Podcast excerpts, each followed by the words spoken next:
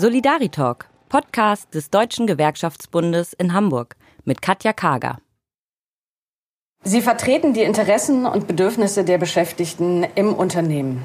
Sie sorgen für die Verbesserung der Arbeitsbedingungen, verhandeln mit dem Arbeitgeber und sind ganz häufig auch individuelle Ratgeber, die Betriebs- und Personalräte. Grund genug für uns beim DGB, diese Menschen in einem Podcast vorzustellen. Wir wollen die Menschen kennenlernen, die sich für die Kolleginnen und Kollegen einsetzen. Und heute ist bei mir Stefan Wäge. Und Stefan Wäge ist gelernter Koch und stellvertretender Küchenleiter im Fachjargon. Das hat er mir heute Morgen schon erzählt. Er heißt das Sous-Chef. Aber, und deswegen bin ich ja auch hier, er ist vor allem der Betriebsratsvorsitzende von der oder bei der Stadtküche. Und in diesem Falle tatsächlich in der Kantine vom Bezirksamt Mitte, wo wir uns dann auch heute Morgen treffen. Hallo Stefan. Hallo Katja.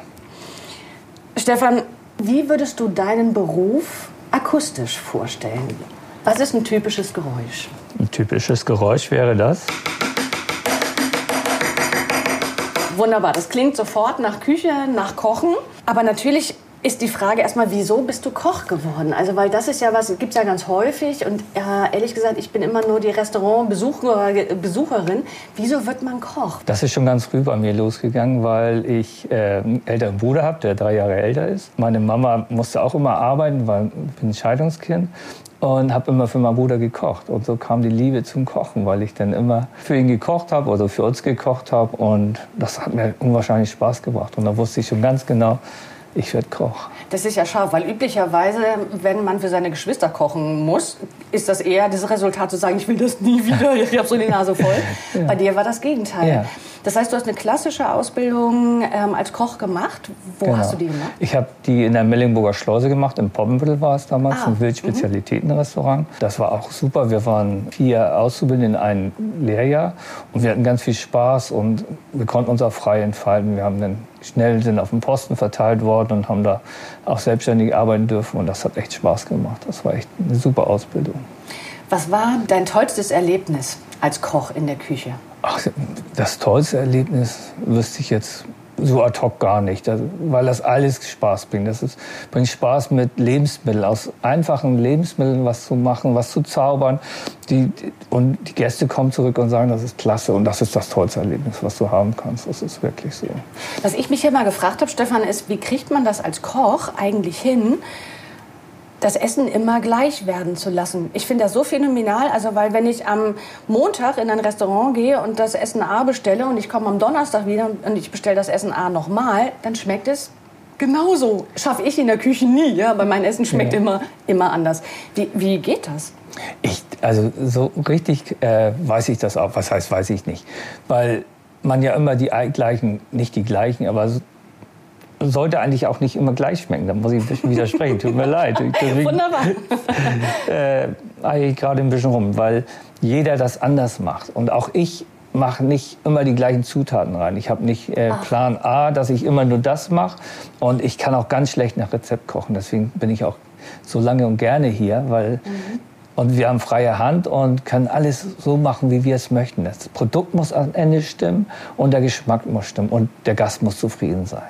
Und damit sind wir dann schon auf dem Weg zur Kantine, wo wir ja heute sind. Seit wann bist du hier bei der Stadtküche? Ich bin seit 1993 hier. Das Witzige ist, ich bin damals vom Küchenchef angesprochen worden, der hier äh, Küchenleiter war, äh, ob ich hier nicht arbeiten möchte. Und das ist wie überhaupt in der Gastronomie. Das ist meistens durch Kontakte, wirst du abgeworben, angenommen. Und dann bin ich 1993 hier als Schichtführer angefangen beim Axel Springer Verlag war es damals noch. Den Schritt habe ich bewusst genommen in die Kantine, weil wegen der Arbeitszeiten, obwohl wir damals noch zwei Schichten und Wochenende gearbeitet haben. Aber es war alles planbar. Du hattest deinen Schichtplan gehabt. Das ist nicht so wie äh, wie der à la carte Küche draußen in Restaurants, wo es nicht planbar ist, wo du teilweise sechs, sieben Tage die Woche arbeiten musst. Und deswegen bin ich auch hauptsächlich hier angefangen. Wow. Und wie bist du dann Betriebsrat geworden? Weil das liegt ja auch nicht Be auf der Hand. Ja? Nein, Betriebsrat bin ich dann geworden schon, weil äh, relativ frühzeitig der Axel Springer Verlag auch schon gezeigt hat, dass, sie gar, dass das nicht ihr Kerngeschäft ist, die Kantine äh, weiter äh, zu übernehmen, sondern outzusourcen. Das ging ja auch schon Mitte, Ende der 90er los mit der Outsourcerei. Und ich eigentlich den Anspruch habe, auch den Kollegen zu helfen und habe gesagt, ich möchte in den Betriebsrat gehen.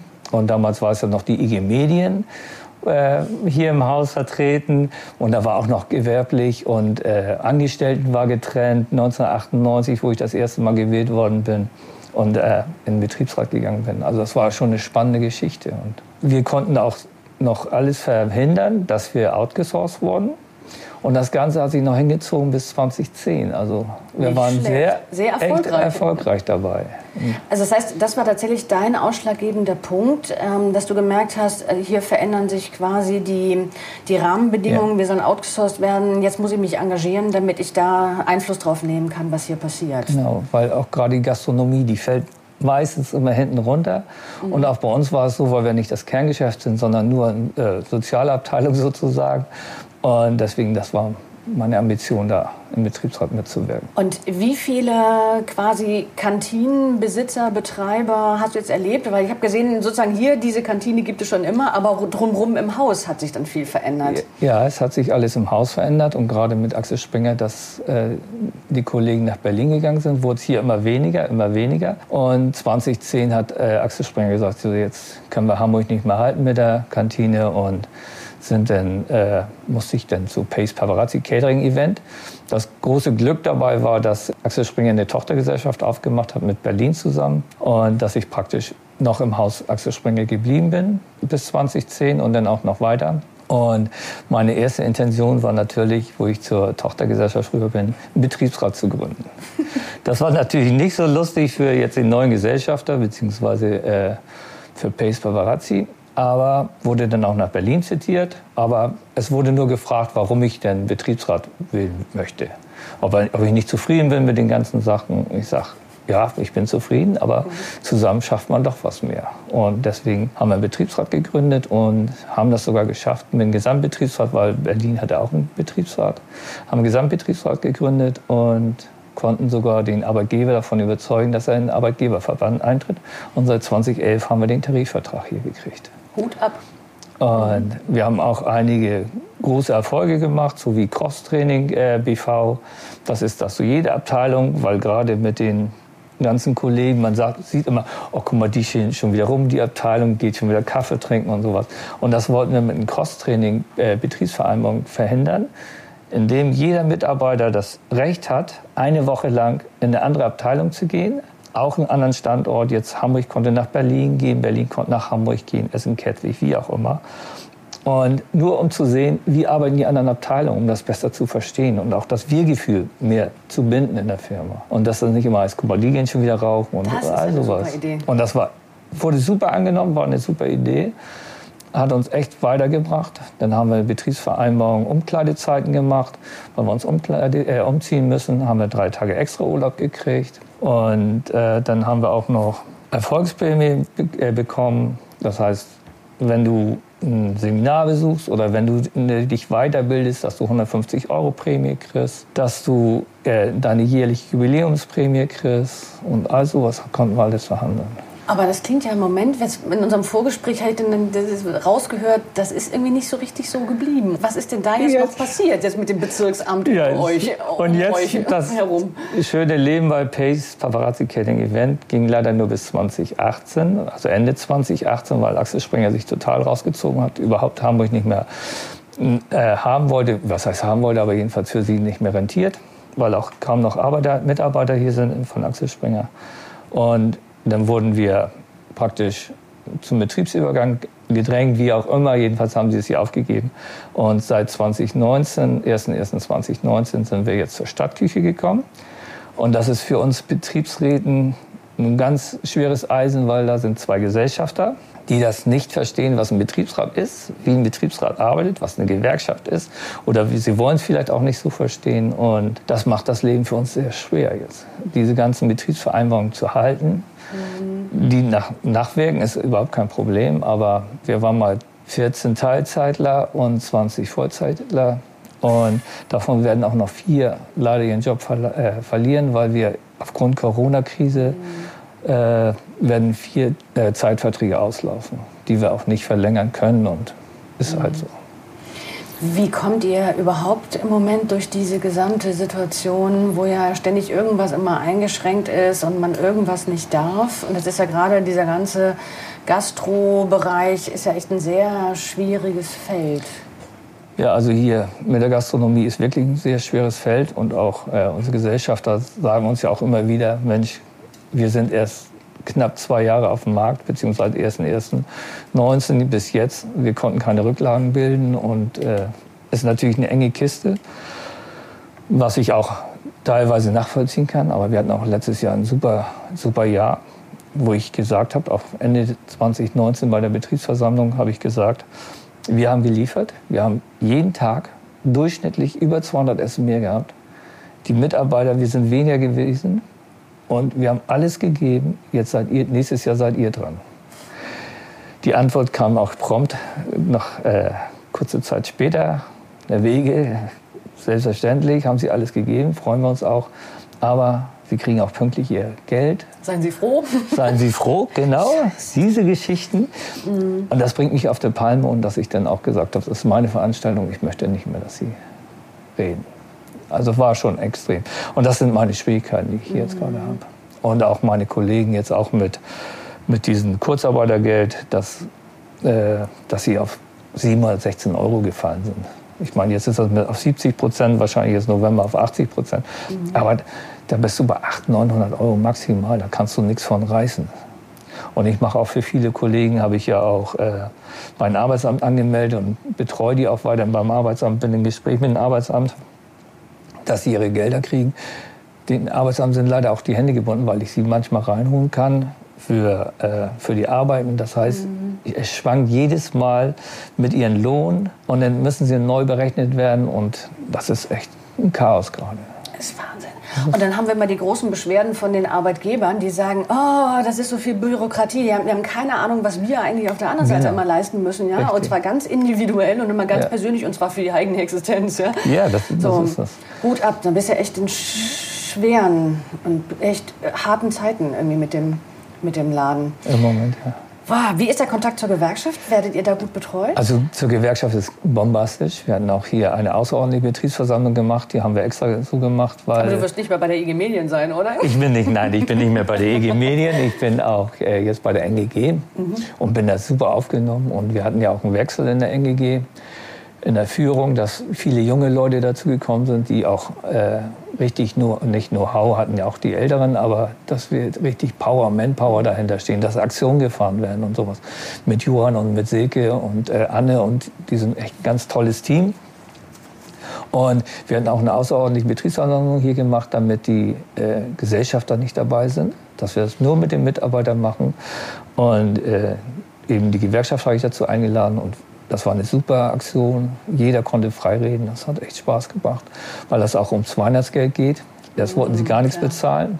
Jetzt mit ein bisschen Druck sind sie bei 25 Prozent, die sie zahlen wollen. Das ist mir für meine Kollegen noch zu wenig, weil wir können da nicht in den Urlaub sowieso jetzt nicht fahren, aber wir können uns doch nicht groß was von leisten, sondern das sind Schulden abtragen. Genau, weil wenn ihr jetzt immer mit 800 Euro irgendwie im Schnitt genau. zurechtkommen musstet, ja. wie soll es gehen? Ja? Und ich sagte auch schon zu den Gesellschaftern, ich sage, Jungs, in schlechten Zeiten müsst ihr reintun, in guten Zeiten könnt ihr wieder rausziehen. Wenn jetzt die Mitarbeiter, die auch ihren Urlaub der Firma geschenkt haben, wo sie auf 40 Prozent äh, Lohn verzichtet haben, sondern dass sie dann nur das Kurzarbeitergeld gekriegt haben. Und die Gesellschafter haben ja auch 100 Prozent davon profitiert, profitiert.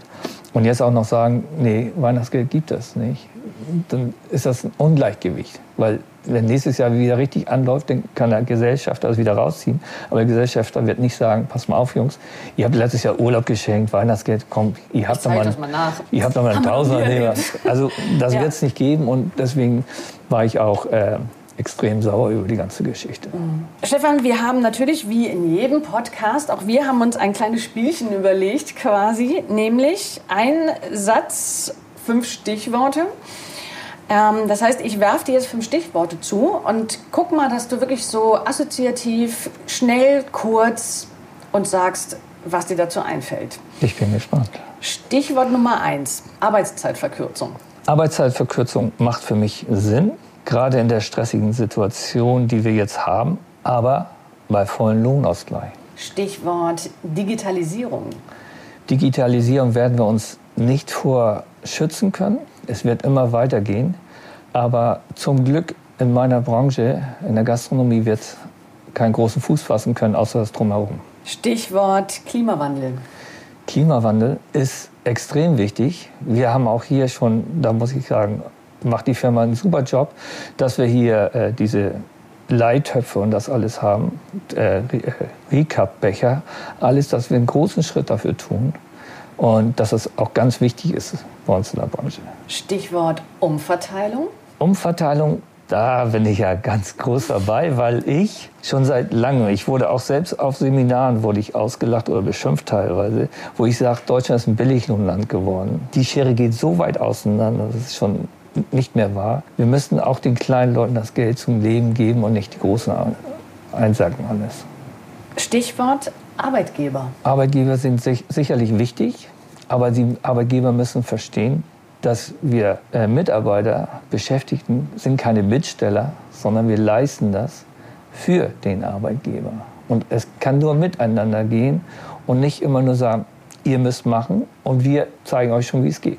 Vielen Dank, Stefan. Das war sehr kurz, sehr knackig, sehr spannend. Da fällt mir ein, ich habe mal ein sehr schönes ähm, Hörspiel gehört, wo genau diese Thematik ähm, Digitalisierung ähm, ähm diskutiert wurde. Und dann haben die eben auch an einem Restauranttisch gesessen und haben groß, ja, es wird alles digitalisiert und irgendwie alles wird automatisiert und Maschinen machen das und so aber wieso funktioniert denn nicht die Küche nicht? Also das, wo dann auch klar war, das Essen, Kochen werden auch weiterhin Menschen tun. Ja? Und äh, dass wir in diesen ganzen Digitalisierung, Automatisierungsdebatten äh, wirklich nochmal genauer hingucken, von wem reden wir da eigentlich und was wollen wir auch? Ja? Ähm, wollen wir tatsächlich diese totale Computerisierung und, und Maschinisierung ja, unseres Restaurantbetriebes oder wollen wir immer noch von Menschen gemachtes Essen haben? Ja? Und ähm, da müsstest du ja eigentlich ein großer Verfechter von sein, zu sagen, lass doch ein paar Dinge immer noch weiterhin in Handarbeit. Das ist ein ganz gutes Beispiel, weil bei uns in der Küche, es gibt die Convenience, es gibt auch äh, Maschinen, die gibt es schon seit mehr als zehn Jahren. Mhm. Es gibt Pasten, da machst du dein Fleisch mit und dann gibst, du das in den Ofen rein, da machst du ein Programm, stellst du ein und dann ist das Ding fertig. Die gibt es schon seit über zehn Jahren. Aber die werden sich nicht durchsetzen, weil du den Geschmack nicht hinkriegst. Weil du das die Zartheit nicht hinkriegst. Du kriegst die ganzen Sachen nicht hin. Das Kochen ist Handwerk und das wird nie anders gehen. Das ist genau wie ein Tischler seine Sachen, seine, seine Sachen machen, machen muss, werden auch wir Köche immer weiterhin eine Handarbeit machen. Mhm. Das geht nicht anders. Das hat sich nie durchgesetzt, wird sich nicht durchsetzen. Wir gerade, wir haben viel frische hier Sachen, viel frische. Wir machen Kochen auf zwei Posten vor den Gästen. Und wo ist was los? Genau da, wo man, und die Leute, die warten zehn Minuten, Viertelstunde auf keinen Fall, aber zehn Minuten warten die, stellen sich schön in der Schlange ein und nehmen das frische Essen. Mhm. Wir haben hier verschiedene Posten. Ich will nicht sagen, dass in der Mitte nichts los ist, wo, wo es einen Braten gibt und sowas alles, aber hauptsächlich sind die Posten wie Regio und wie Vox-Station, wo vor den Gästen gekocht wird. Und das wird auch immer so bleiben. Was unsere Hörer jetzt ja nicht sehen können, aber was ich sehen kann und beschreiben kann, ist natürlich, hat, Stefan hat mir schon seine Hände gezeigt, echte Handarbeitshände, weil natürlich ähm, das tatsächlich in der Küche alles stattfindet, dass man mit heißen Sachen umgeht, mit scharfen Sachen umgeht. Ähm, und das zeichnet dich ja durchaus aus. Was würdest du sagen, ist sozusagen die schlimmste Situation in der Küche mal für dich gewesen? Also die schlimmste Situation ist natürlich, wenn Gerätschaften ausfallen weil wir hauptsächlich das frisch machen. Und wenn du dann auf einmal, wir haben hier Notausknöpfe, das ist schon dann wann mal passiert, da kommt einer mit einem Besen, mit einem Wagen oder was irgendwas gegen und dann hast du auf einmal keinen Strom mehr. Den Gästen ist das draußen egal, wie du das hinkriegst.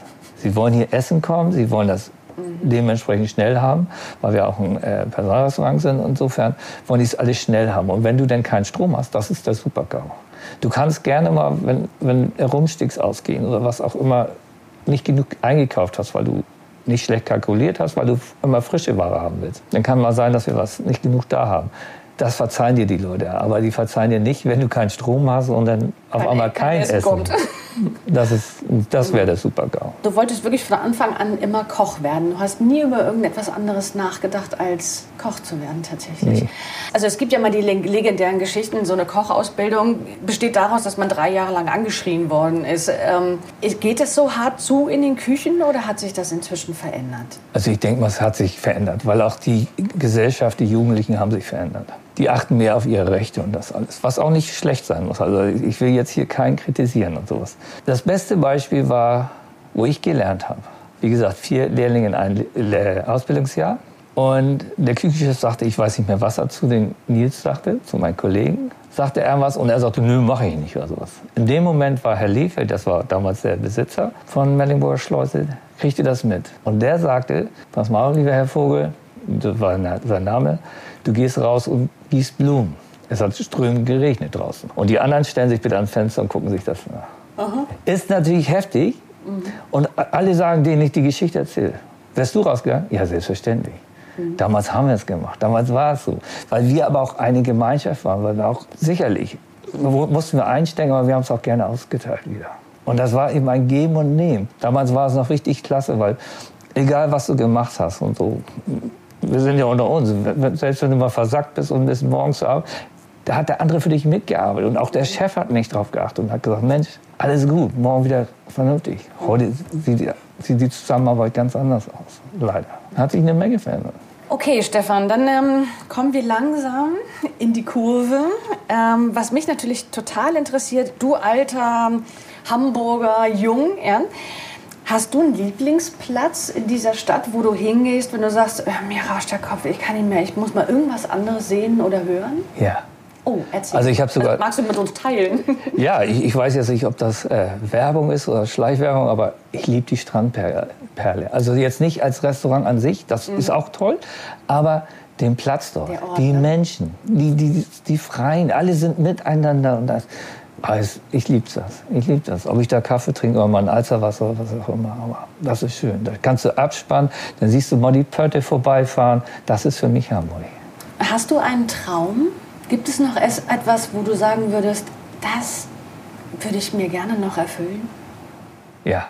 Und zwar ist das, dass meine Kollegen hier, dass die vernünftig bezahlt werden. In der Gastronomie, besonders meine äh, Kollegen, weil wir ja viel Migrationshintergrund haben und dass die eigentlich auch vernünftig bezahlt werden und nicht ausgenutzt werden und so. Du ich meine, es hat keiner unterschrieben zum Glück, aber auch das ist unsere Arbeit als Betriebsrat zu sagen, das wird nicht unterschrieben. Aber es einfach so auszunutzen, dass die das nicht richtig lesen und wo gesagt worden ist, dass es nur für dieses Jahr im Vertrag steht, da wird drin, das ist für immer 25 Prozent. Und das ist mein großer Wunsch, dass die vernünftig bezahlt werden. Aber wenn ich das noch sagen darf, den Traum kann man nur verwirklichen mit der Gewerkschaft, mit uns allen. Und deswegen ist das ganz wichtig, dass auch, also zum Glück meine Kollegen sind zu, bis auf ein paar aus dem Büro, zu 80, 85 Prozent in der Gewerkschaft. Und Vielen Dank, Stefan, für das tolle Gespräch. Danke dir. Danke.